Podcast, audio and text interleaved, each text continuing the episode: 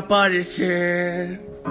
Pero los magos no van a desaparecer. Señoras y señores, ha sonado, los aplausos suenan. Y esa risa inconfundible tenemos en nuestro capítulo número 15 de ¿Vieron eso? Conversaciones con el licenciado Merpini hoy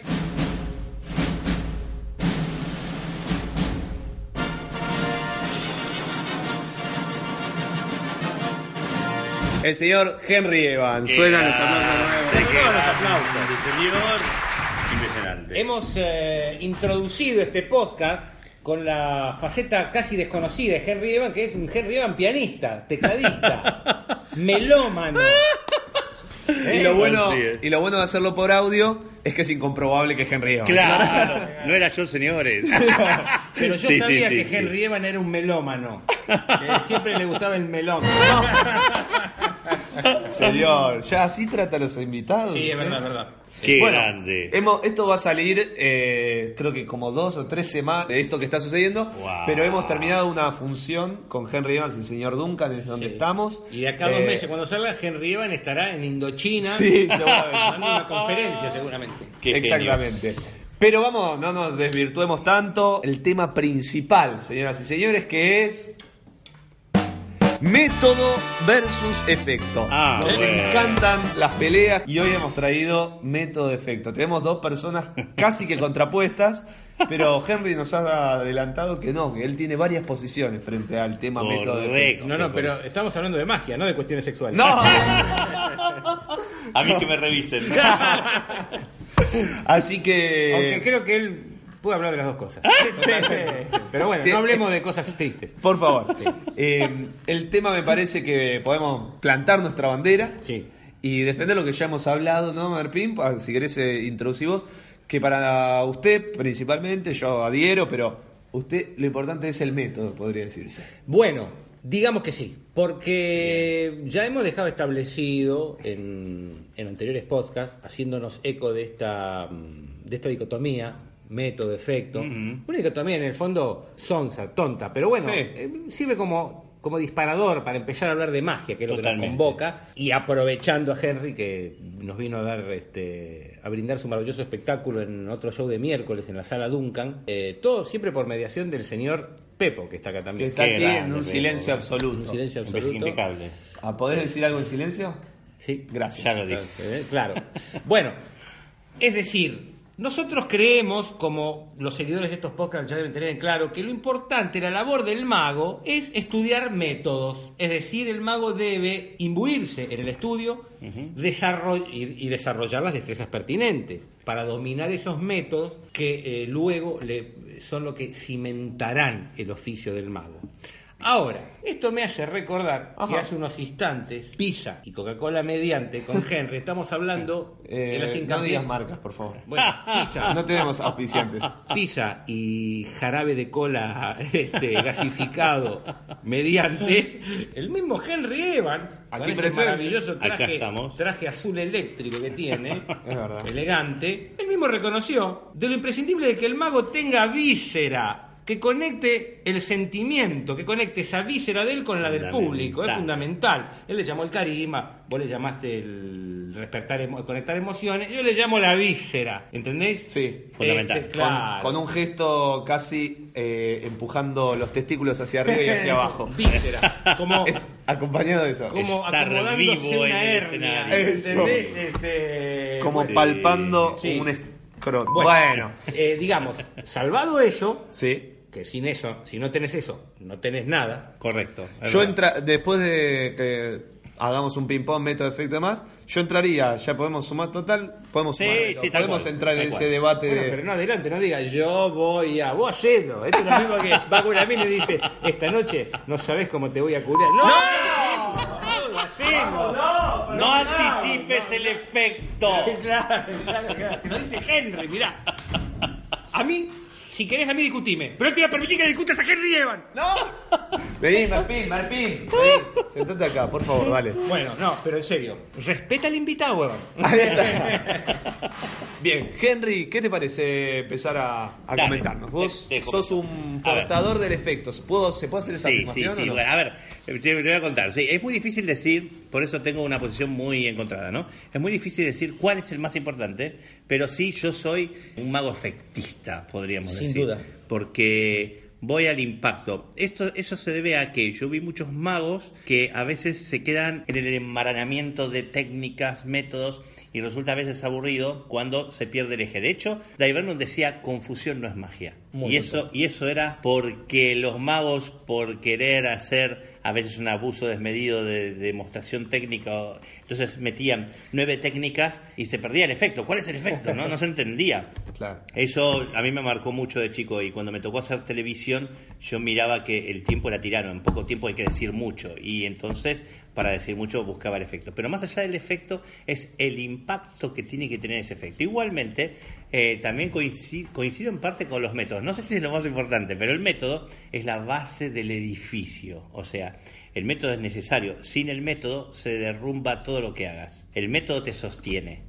Eso es fundamental. Claro. El método es la técnica, lo que vos uses. Pero el efecto es lo que, el resultado final que va a ver el espectador. Es decir, si no tenés en cuenta el efecto que vas a hacer, o sea, la- el impacto que tenga que tener ese efecto, que sea realmente increíble, si lo descuidas, eso es lo que ve el público en definitiva. Entonces, de alguna manera, el método va a sostener y los métodos son fundamentales para, para, para, para tener una buena base sólida, pero el efecto que vos decidas, el criterio para la selección, bueno, del método y del efecto que vayas a hacer, el impacto que logres hacer, es fundamental, ¿no? Desde el equipo de postproducción les pedimos disculpas por los golpes que dio Henry Evans sobre la mesa. Bueno, eh, coincido perfectamente en, en esto que dijo Henry, que el efecto es el... La base, el cimiento. No, no, que No, el él habló método, que el, el sí, el efecto efecto. es lo que ve el espectador. Es lo que ve el efecto. Entonces yo no solo coincido, sino que ahondaría un poco más, iría un poquito más lejos o incluiría un concepto aún más extremo, que es el siguiente.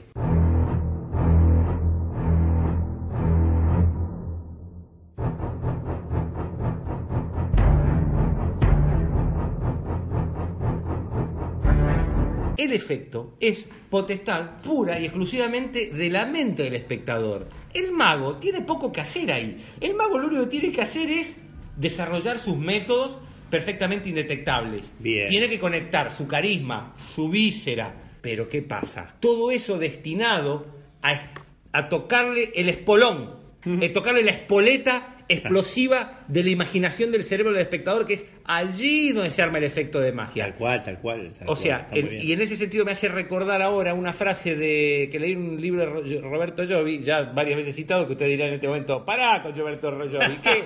Te ga- Estás enamorado. Sí, claro, no, pero Roberto Giovi dice Sí. algo así como el efecto de magia depende en gran parte de la imaginación del espectador. Ah, buenísimo. Maravilloso. Sí, sí, sí. sí. Es maravilloso. Y eso abona un poco esta teoría un poquito, tal vez revolucionaria mía, de que el efecto es este, potestad pura y exclusivamente del espectador. El mago ahí, contrariamente a lo que podrían suponer muchos, tiene poco que hacer. Como aquel escultor, como aquel pintor que en la soledad de su atelier, de su taller, o su estudio, o buffet, este, o, o- o galpón, arma la obra, ¿no? Diseña, construye la obra, según su leal saber y entender, su, Sí, manejo sí, del método, de las técnicas. Ahora, lo que esa obra le diga al primero, segundo, tercer cristiano que la mire es una relación personal. A cada uno se le va a armar la obra. Totalmente, sí, sí, sí. La película lo van a Exactamente. Y pienso que la magia no debe ser ajena a esa dinámica, ¿no? Tal cual. Bueno, Diego Capusotto, o Peter Capusotto, eh, justamente en una entrevista habla eso del humor, estos capítulos, como es personajes que él tiene, y él habla justamente de eso, él dice, yo, eh, lo que yo hago con eso es un juego, Dice, yo, nosotros jugamos, armamos un personaje y lo hacemos. Ahora, lo que el público evalúe, la- los- las lecturas que haga, ¿viste? Por ejemplo, él tiene a Bombita Rodríguez, que es un cantante de una especie de palito Ortega montonero. Que la gente haga más lecturas de eso y diga, ah, este, además de ser un chiste, es algo más serio, está queriendo decir otra cosa. Él dice, eso ya es potestad del público que está mirando. Dice, correcto. porque las lecturas son infinitas, que Bueno. es esto de la imaginación que dice Jovi. Claro, Cuanto más totalmente. imaginación, puede llegar más lejos y puede llegar a otro mundo. Lo que resulta de lo que nosotros hacemos en el imaginario de la gente es este algo que es inabarcable y que yo desconozco también. Digo, lo que, lo que uno puede producir en el otro. Así como lo que hacemos tiene lecturas o hay una multiplicidad de lecturas en el otro, que siempre resulta más importante, si no sería como una especie de bajada de línea de lo que hacemos, como diciendo el mundo para nosotros de esta manera, y todos deberíamos pensar más o menos igual. Quiero decir, las lecturas que hace la gente muchas veces de lo que hacemos es mucho más interesante a lo mejor que la intencionalidad que, Sí, que que nosotros le estamos dando, claro. Y qué deseable, Sí, sí. y qué deseable sería que eso suceda. Genial. La plurinterpretación la- o la interpretación múltiple de, que- de que se interprete y se interprete. No, me estoy riendo porque acaba de pasar un espíritu. Sí. Abrió la puerta, Sí, un ¿no? espíritu. No, ¿sabías que acá eh, se hacían sesiones de espiritismo? No. Sí, por eso este habrá quedado un espíritu rezagado. Sí. Este, pero bueno, creo que se fue el espíritu. Sí, por suerte, por suerte se, se retiró. Bueno, estamos hablando, La disculpame, pluri, eh, de el- interpretación, La plurinterpretación, la interpretación Total, múltiple. total. Eso se emparenta con un concepto que una vuelta dijo eh, Borges. de En que una habla- calecita. Sí, sí. Una vuelta dijo que dijo que lo interesante de la gran obra de arte es la cantidad de símbolos a interpretar que ofrece. Uh, fantástico. Y el gran juego de magia pues, sucede eso también, ¿o no? Ajá, tal cual. Ahora, dicho esto, me gustaría también eh, rescatar, más allá de este versus planteado, método, efecto, lo que creo que ya se tocó este tema, pero lo tengo muy fresco porque lo acabo de ver a Henry Sí. recién compartiendo con nosotros en performance, que vos podés ser un mago efectista, como se diría que es Henry. Se puede decir que es un mago tal vez metodista, como se podría decir que soy yo. Lo pondría Sanata yo acá. Sí. A pesar de que no está, pero lo pondría Sanata como ejemplo de un mago estructuralista. Sí, tal cual. De la estructura, el tipo, ¿no? Total. Pero de nada sirve eso si no tenés el, el ámbital, la conexión sensible con el espectador. Fundal- fundamental. Estar vivo en escena. Tener esa conexión que, que sí, sí, es verdad eso. Hay algo del- de esta visión que tenés vos del efecto, que me gustaría si querés que Sí. desarrolles un poco, que es, vos por ejemplo pensás los efectos que a vos te gustarían. Hay algo interesante ahí, por más que vos...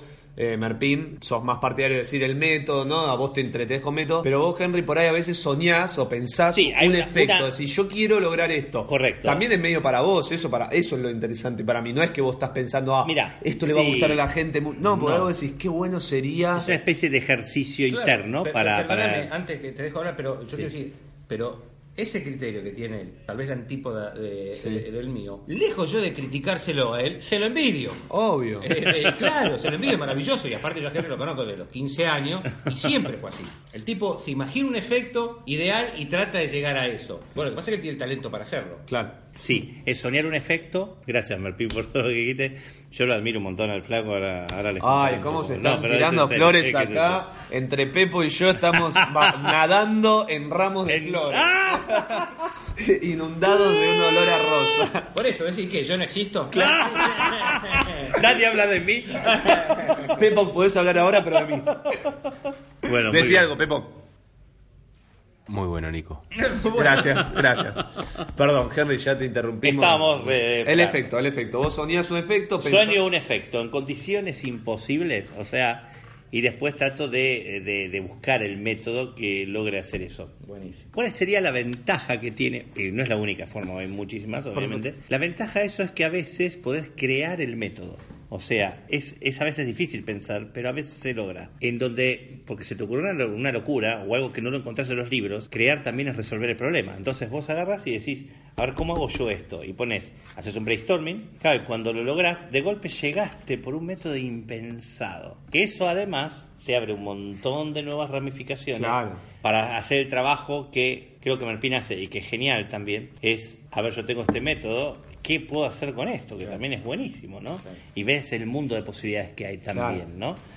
Eh, pero, pero en mi caso a veces me gusta soñar un efecto en condiciones imposibles y luego busco el método. A veces necesitas una técnica difícil para lograr un buen efecto. Si el efecto es bueno, practico una técnica difícil, pero Claro. porque el efecto es bueno. Claro. A veces lo resolves con algo simple y si el efecto es bueno también lo utilizo porque es parte de nuestro secreto, la gente no sabe en definitiva lo que estamos haciendo. Entonces, yo ahí es donde yo trato de despegarme de lo que decía Vernon, ¿no? El tema de no quedarte atrapado en un conjunto de técnicas por el abuso en sí y tener muy clara la idea de lo que querés lograr. A mí me abrió mucho la cabeza cuando leí La Vía Mágica. Yo leo La Vía Mágica y en La Vía Mágica te explica algo que es muy bueno, que es justamente la diferencia que hay en si haces desaparecer una moneda, vos la podés tener empalmada, Sí. pero no podés mostrar una mano. Si haces desaparecer una moneda y podés mostrar las dos manos, es que a lo mejor enmangaste, pero qué bueno sería hacerlo sin mangas, ¿no? Claro. Entonces a lo mejor haces lo mismo, esta vez remangado, mostrar las dos manos y usaste el app sentado en una mesa. Ahora qué bueno sería hacerlo en la playa sin nada y que también desaparezca la moneda y que muestre las dos manos sin mangas y en la playa. En la exigencia también de la claridad del efecto que querés lograr está la potencia que logres en cuanto a la condición.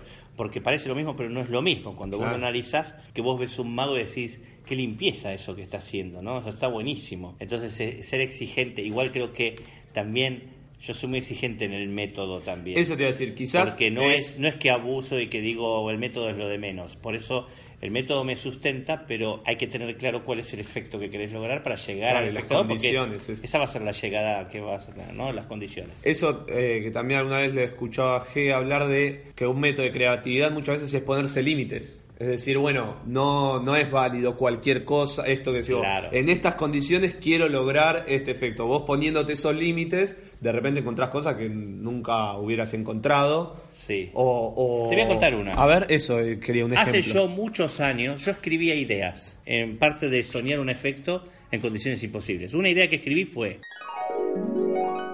Yo me acuerdo que se lo junté en 1989, lo tengo manuscrito. junté a un grupo de amigos, magos, y les dije, quiero hacer esto. Un globo transparente, una carta doblada en cuatro a la vista, está dentro del globo, tiro el globo a la platea, o sea, no hay compinche. Ese espectador al azar pasa. Le digo, pensá una carta, él la dice, revienta el globo al espectador, desdobla la carta y es la carta pensada. Pero eso, claro. Y me dijeron, ¿y cuando te despertaste qué pasó? Ah, claro, sí. Y me gastaron todo, se rieron todos. Yo me acuerdo como si fuera Sí, hoy. pero ¿y después? Se Te rieron. bulinearon. Y yo, a mí me quedó anotado esa idea y pareció imposible. Yo sé Ese cuál fue. es la conclusión de esa anécdota. Bueno, ¿Cuál es pero... la conclusión? Pero, ¿qué No, fue? no adelante, me dijiste hace dos horas que no que... anticipe. Dijiste, no anticipe, Es que yo la sé la conclusión. La sé. pero vos me decís una cosa Yo y sé haces que el otra. Titanic se hundió. Yo sé que el tiburón se morfó a la piba. El planeta de los simios. Era nuestro planeta. El único peligro sería que nos enviaran a ese terrible planeta de los simios. Momento. ¿La Estatua de la Libertad? ¡Era nuestro planeta! ¡Maniático estúpido! ¡Lo arruinaste todo! Claro, yo lo sé, y yo sé dónde termina esa anécdota. Lo sé perfectamente Sí. y es genial la anécdota. Y- Ignoraba lo anterior. Exacto, y tres meses antes de ir al Mundial, en Lisboa, año 2000, Sí. Claro. se me ocurre el método. Y digo, esto que tengo anotado desde tantos años. Y tres meses antes digo, y lo hago. Claro. Y lo metí de final. Y ese fue la pie de resistance de tu rutina eh, que ganó en el FISM. Exactamente. Excelente. Aplausos. Mi maestro me decía algo que a mí me sirvió mucho, que me decía, hay que... ¿Qué maestro? Nombrarlo. Tiango. Tiango, ¿Te acuerdas de Mario, Mario? sí, Mario, Mario, qué grande Tiango, tengo. sí. Me decía, tenés, ustedes tienen que reemplazar la palabra imposible, táchenla del, dic- del diccionario y reemplácenla por aún no lo conseguí. Muy bueno. Decía, que está muy bueno. Es, olvídate de lo imposible, porque a lo mejor es imposible ahora, pero Mm. e- este es un ejemplo. A los 19 años yo te cuento eso y vos decís, eso no se puede hacer. En algún, o sea, desde la mental- mentalidad de un mago, sin, sin decís, pero en algún momento tenés que tocar el globo, en algún momento hay que edicionar la carta, en algún momento algo tenés que hacer. Claro. Y si no, el espectador es con pinche. Bueno, pues no. No es con pinche porque pasa al azar. Claro. Otro- no hay cambio de carta, el globo es prestado, revienta al espector y nombra una carta y Claro. está. Entonces, Cuando se, apague esto, lo primero que voy a preguntar es... ¿Cómo mierda? ese truco? Y entonces, este, esa es la historia que, que está, que yo me acuerdo de esa frase, esa frase me marcó en mi vida. Buenísimo. Y es, yo creo que igual hay algo que yo lo llamaría respeto y excelencia, respeto y excelencia. En el método, respeto y excelencia. En el efecto, respeto y excelencia a vos mismo y desde vos mismo hacia el público. Ah, no hagamos nada. Ovación total.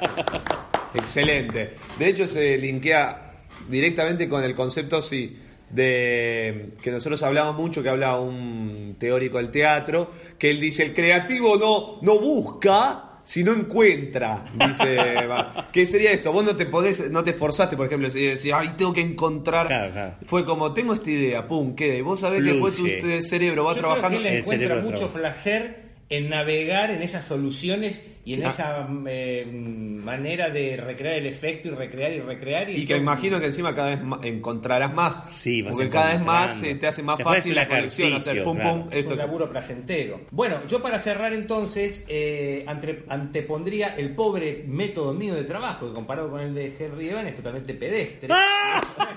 Ramplón. Bueno, los resultados están a la vista. Claro. Henry. Es una gran estrella. Viaja por el mundo y yo todos los miércoles estoy. Nico, Nico, ¿cuánto vinieron hoy? ¿No? Pero bueno, eh, voy a poner lo mío. Yo, desde que empecé en magia, y vos, Nico, y vos, Henry, me conocen a mí de pibe, Dios este, mío, Dios mío. eh, ustedes me conocen de pibe. Yo jamás pude pensar como él, jamás se me ocurrió eh, pensar un efecto. Yo todo el placer mío, el placer que me entrega mi oficio, es entregarme a los métodos, agarrar los libros y ver los métodos, los grandes métodos, los grandes clásicos, el estudio. Ahí encuentro yo mucha poesía. Yo admiro y lo voy a decir acá porque siempre se lo digo a Merpín. Yo tuve la gran suerte de conocer a Merpín en, en escena, digo. 1986, mi, el primer show que vi, Magia y Locura. Magia y locura, Mi debut. sí. Correcto. Y fue el padre de la magia moderna argentino. sin ninguna, no, no, sin ninguna duda, claro. Cuando todos estaban en realidad muy de frac, que ya el frac no es como Robert Uden, que era la ropa que se usaba en ese momento. es- es este ellos ya cambiaron bueno hicieron toda una movida que para la época fue totalmente moderna pero más allá de eso más allá de eso era y también desde esa época hasta ahora la exigencia que yo admiro de Merpin es el estar en perfecto training absoluta esto que están haciendo el show de miércoles ustedes bueno yo se lo voy a hacer cada año Merpin cada Claro. año y ese trabajo que no importa el gobierno que esté que no hay excusas que no importa si, si estamos bien, si estamos mal. Él, él es un artista y está siempre, siempre, siempre en vigencia y con mucha responsabilidad. Y que él hablaba de clásicos, está bien, él lo hace los clásicos, pero yo no vi a nadie hacer los clásicos tan increíblemente bien, porque además yo le digo, es uno de los pocos magos que hace magia y humor, pero que es un capo porque no es de esos que agarran cuatro chorradas y tiran tres chistes y creen que son comediantes magos. Él es un mago de profundidad que sabe absolutamente lo que está haciendo, que si sacas todo el esqueleto y esa presentación fantástica que él tiene, el carisma natural, yo le decía, no hace abuso del carisma. No. Hay muchos artistas que hacen abuso del carisma. Tienen carisma y dicen, hago tres cosas y vivo con esto, está todo bien. Pero lo que yo veo, y Nico, en vos también, que Por es favor. fantástico, que es el- viste, voy a hablar de él también. Va. Justamente él. No, que, que yo admiro eso, que el talento está, el carisma está, pero también está el estudio profundo de todo lo que encierra el método, las estructuras, leer, ver videos y experimentar en forma práctica durante muchos años, durante toda tu vida, ¿no? Y es fantástico ver la identidad que se logra y la singularidad. Que aún, que, porque el otro día me decían, pero hay que crear magia, ¿es obligatorio ser creativo? Claro. Le digo, no, el ejemplo es Merpín. El Merpín es un mago que decidió hacer clásicos, pero. y que se puede hacer muy feliz haciendo clásicos. que de creativo pero, nada. pero- Por eso te puse de ejemplo. No, no, pero te lo decía. Claro. Que los hace como los dioses, que no se parece a nadie y que tiene identidad. O sea, hace clásicos con identidad de una manera magistral y es el cómo lo hace, es, es lo que hace y cómo lo hace, ¿no? Que es fabuloso. O sea, Bueno, eh, te quiero agradecer, No, pero a riesgo de amonestarte, porque ya Nico prohibió que nos tiremos flores. Sí. Eh, transgrediste Te regalaron unas mamadas. Sí, sí. Pero está muy bien. Bueno, hemos tenido un programa especial de casi 25 minutos. Yo lo voy a dejar así, más allá de la edición. Te agradecemos, Henry. por favor, chicos, un de, acá. placer de enorme. todas maneras, aparte de agradecerte, Henry, ese maravilloso piano, este, Sí. este maravilloso espectáculo que dimos ¿eh? con ese juego nuevo de los anteojos que tenés que es maravilloso, y tus monedas y el dominio de la baraja Y con María Peligro, Leti Vetrano, que nos acompañó también, una payasa. Sí, Genial, increíble. eh, genial. y compartir eh, este podcast verdaderamente eh, es un privilegio. El método, el efecto. Lo importante es tener un método, como tenemos eh, nosotros dos, que tenemos nuestro método. Y lo importante es eh, tener un efecto también, que nuestro efecto es dedicar nuestra vida, como lo hacemos, al arte de la magia.